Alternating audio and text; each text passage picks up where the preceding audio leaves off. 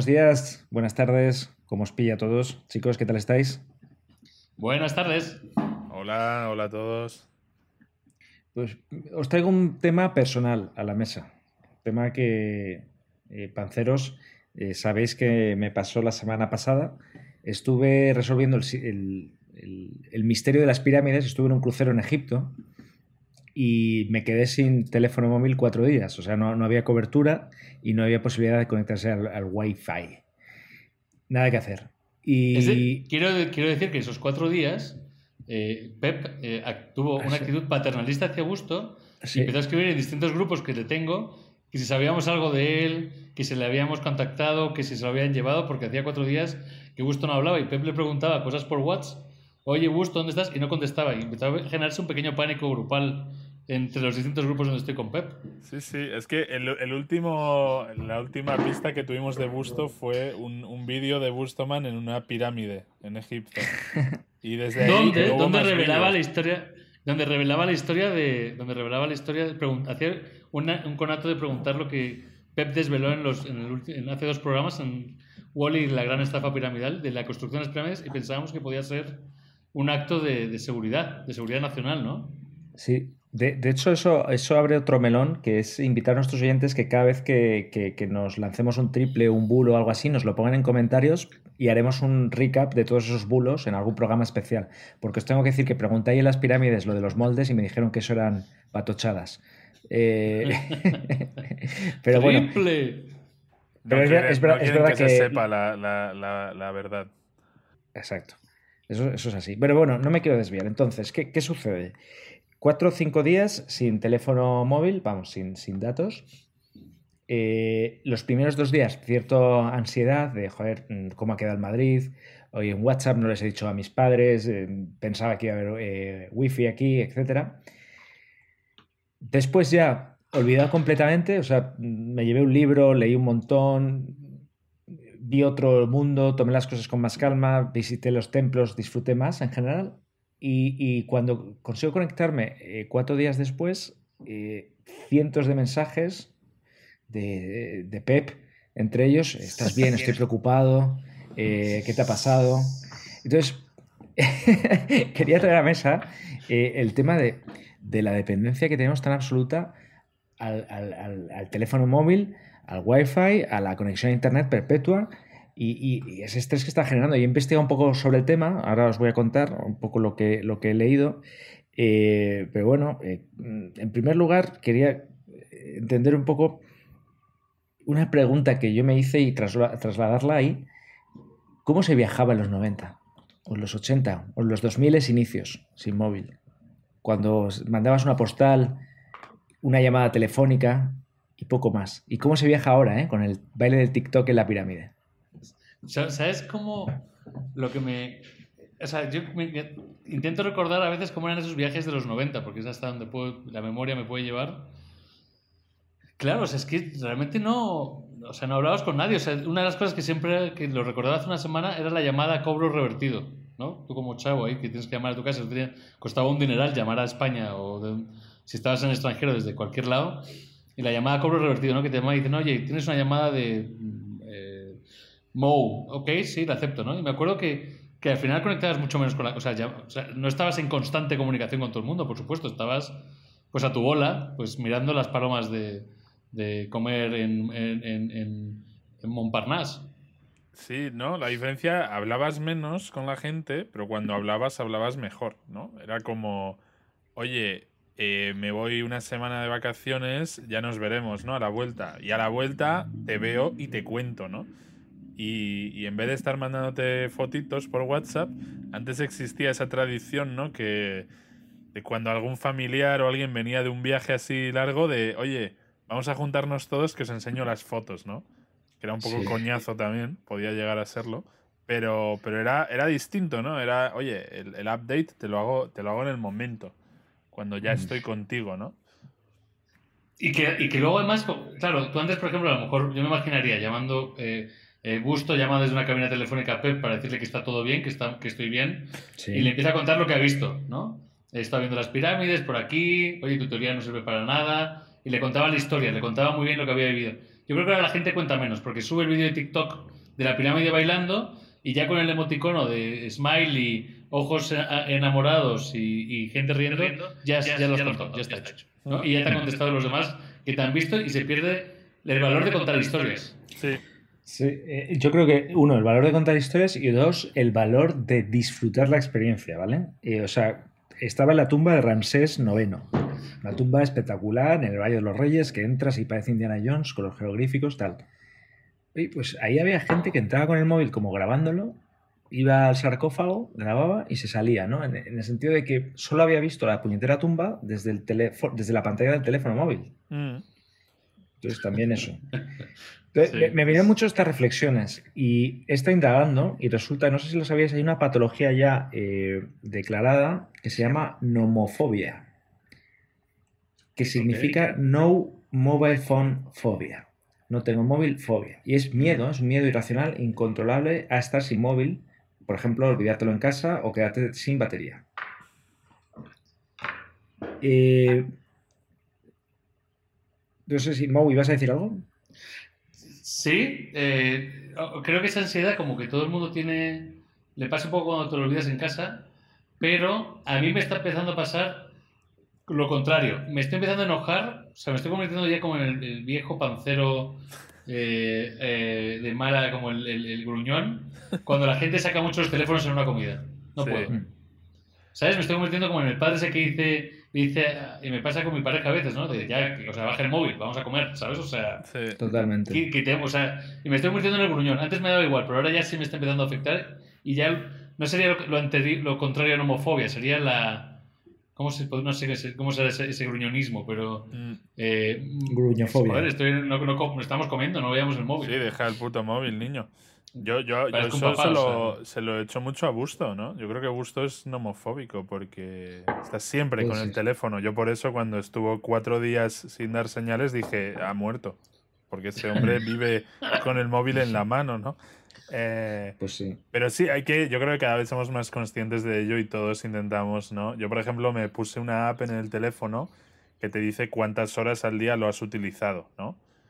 Y pasé de utilizarlo como dos horas al día, o sea, dos, dos horas al día con el teléfono abierto mirando la pantalla a media hora que todavía me parece alto, pero bueno, ya has bajado bastante, ¿no? Joder, media, media es poco. Yo creo pues que yo debo estar mirándolo 10 horas al día. media es muy poco, muy, muy poco. Mira, la, media me alegra que lo saques, es de 4 horas, ¿no? La media OECD o países occidentales, 4 horas diarias Sí, bueno, pero a ver, eh, las dos que no estás con el móvil, estás 10 o 12 con el portátil trabajando. O sea que al final es la misma mierda, ¿sabes?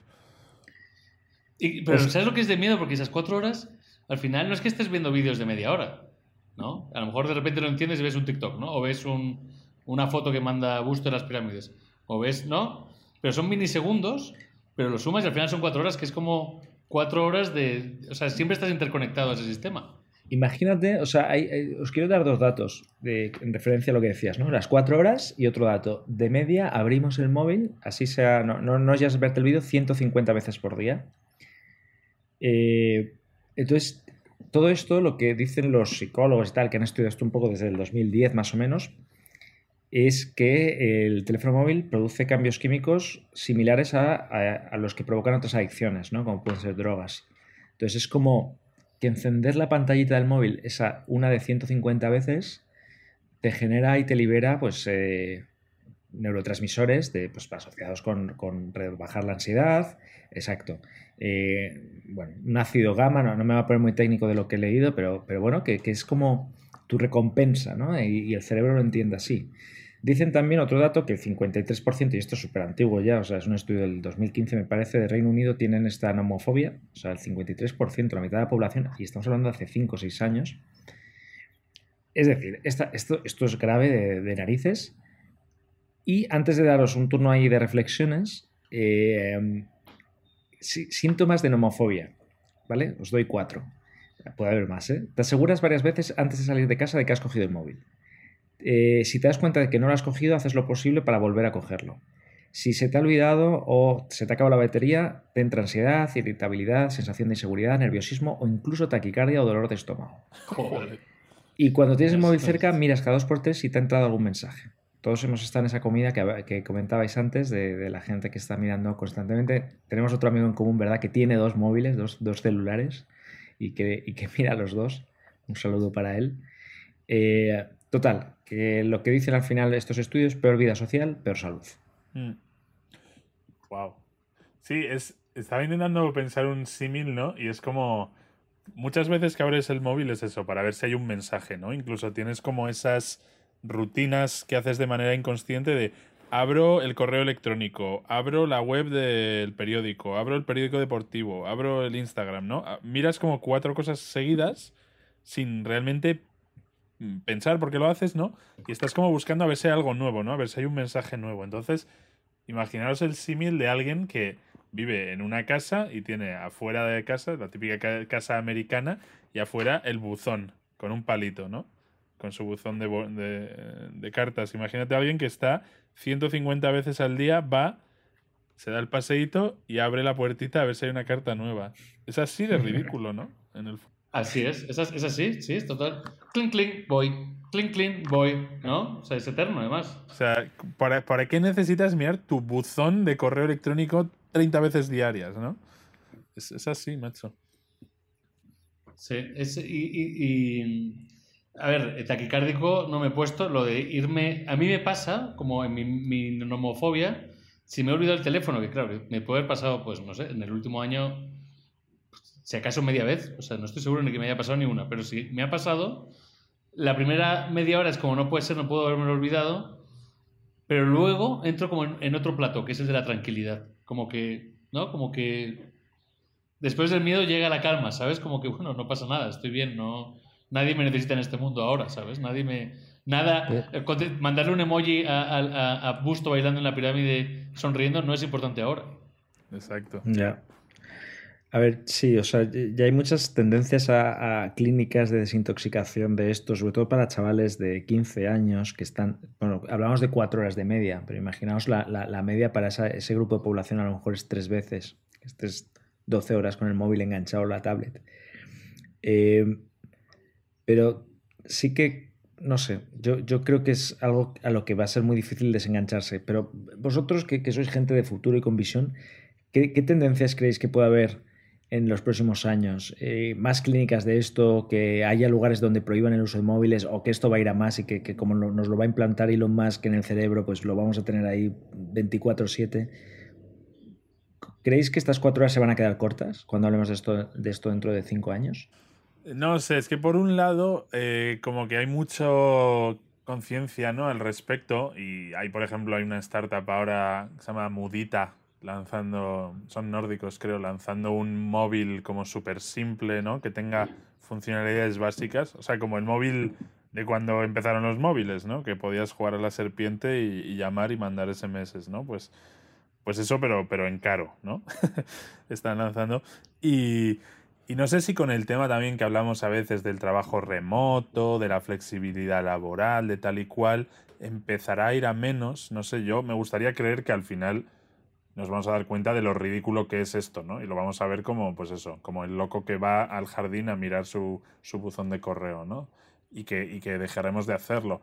Pero, pero es que todo puede pasar. También se puede como integrar y que esta sea la nueva normalidad. Y oye, todos con mascarilla y mirando el móvil todo el día.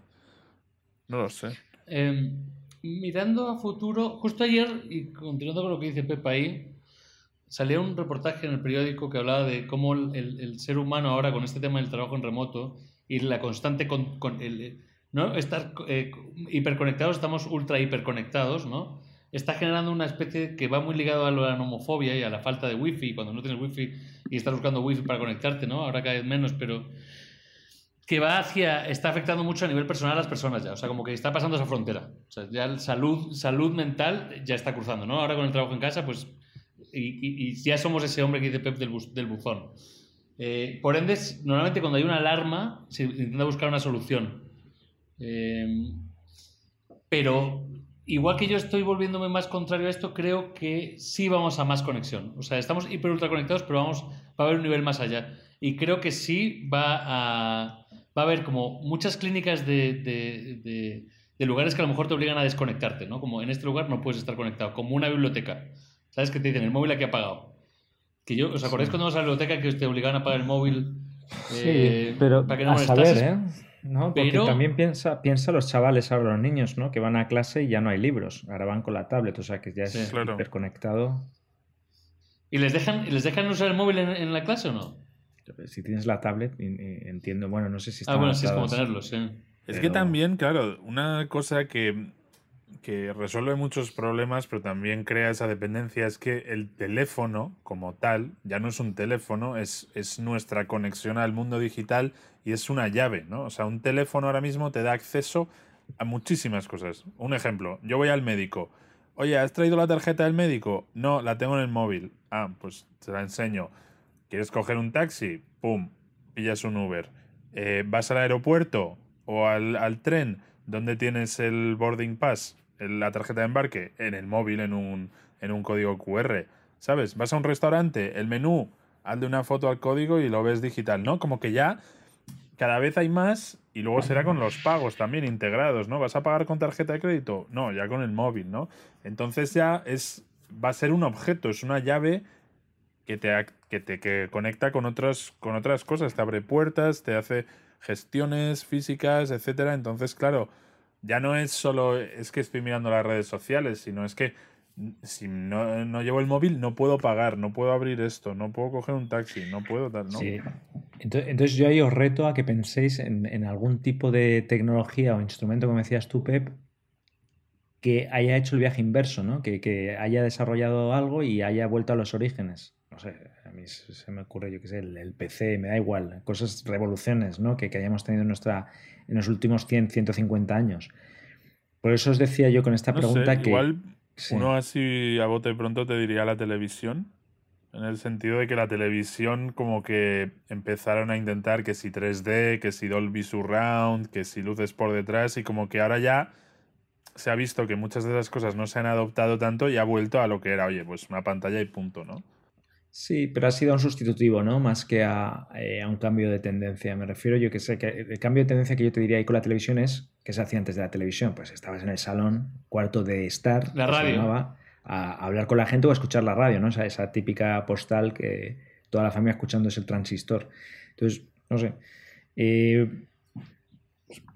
es difícil encontrar. estaba viendo también que, no sé si hablamos en un programa de esto, se quedó en uno de los temas pendientes, sobre los, el Neuralink de, que De trabaja Elon Musk, eh, que lo habían implementado entre neuronas para que la gente pueda caminar, gente que ha perdido movilidad. Pero eso también es una apertura a que vaya directo al cerebro el, el mensajeo. Que a lo mejor llega un momento que tienes como, eres como una especie de Dios con una conciencia ulti, como que dentro de tu conciencia te hablan. ¿Sabes? Ya llegarías a la última locura. O sea, si pusiéramos que no va hacia atrás, sino que va completamente hacia adelante, a lo mejor te vuelves como un ser omnipresente telepático, tío, que hablas telepáticamente con Pep, en plan, oye, Busto, estás ahí y te llega aquí en, en tu conciencia por atrás, estás le vivo mandas- y, y tú y. Yo creo que habrá como, habrá como en el futuro, ya en ¿Sabes? plan distópico, ¿no? Como dos vertientes, ¿no? Estarán por un lado los, digamos, ciudadanos de la metrópolis, ¿no? Donde tú estás realmente hiperconectado con todo, en plan cyberpunk, que, que tienes un móvil en el cerebro, eh, eres como ya medio ordenador, medio persona, y luego la vuelta como al pueblo, ¿no? Por así decirlo, la vuelta a las comunidades más pequeñas, que es un concepto que ya hablaremos, que es el de la ciudad de los 15 minutos, ¿no? Que está ahora muy en auge, lo quieren hacer en ciudades como París y, y demás, donde es decir, oye, queremos que tú en 15 minutos andando alrededor tuyo tengas todo lo que necesites para tu vida, a nivel de educación, socia- sociabilidad, de parques, comida, etcétera. ¿Para qué? Para que tu vida sea más, pues eso, como en las aldeas al principio, que tú puedas hacer tu vida alrededor tuyo sin necesidad sobre todo de mucho transporte para evitar el tráfico, etcétera. Pero eso también te simplifica un poco, oye, el círculo de gente con la que te mueves, un poco todo, y para eso no hace falta un teléfono, ¿no? Entonces, bueno, Y aldea ahí- o metrópolis. En esa aldea de 15 minutos o metrópolis de 15 minutos, muchas ciudades del futuro te unaban todo en un mismo edificio, ¿no? O sea, como que o sea, esas ciudades como en Singapur hay muchos rascacielos que está todo... O sea, no hace falta ni que salgas a la calle. Tienes el supermercado en la planta 28, Sí. el, el bar en la planta 29, los bares en la planta 29, en la 32 tienes, eh, la no sé, el parque, no hay abierto en una zona, que era otra idea de ciudad del futuro, que no sé si se te va a permitir desconectarte, no sé. No. Otra, reflexión, ¿no? De, de- en, en relación ya para ir acabando.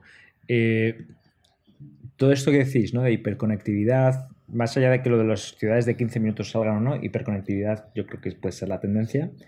Quería traeros 5, 6, 7 enfermedades que ya están diagnosticando al uso de los teléfonos móviles y cómo esa hiperconectividad puede acrecentar este tipo de enfermedades o incluso derivarlas en unas peores, ¿no? Por ejemplo, tumores cerebrales, esto es sobre, según la OMS, ¿no? Tumores cerebrales, síndrome de la contractura del cuello, ¿vale?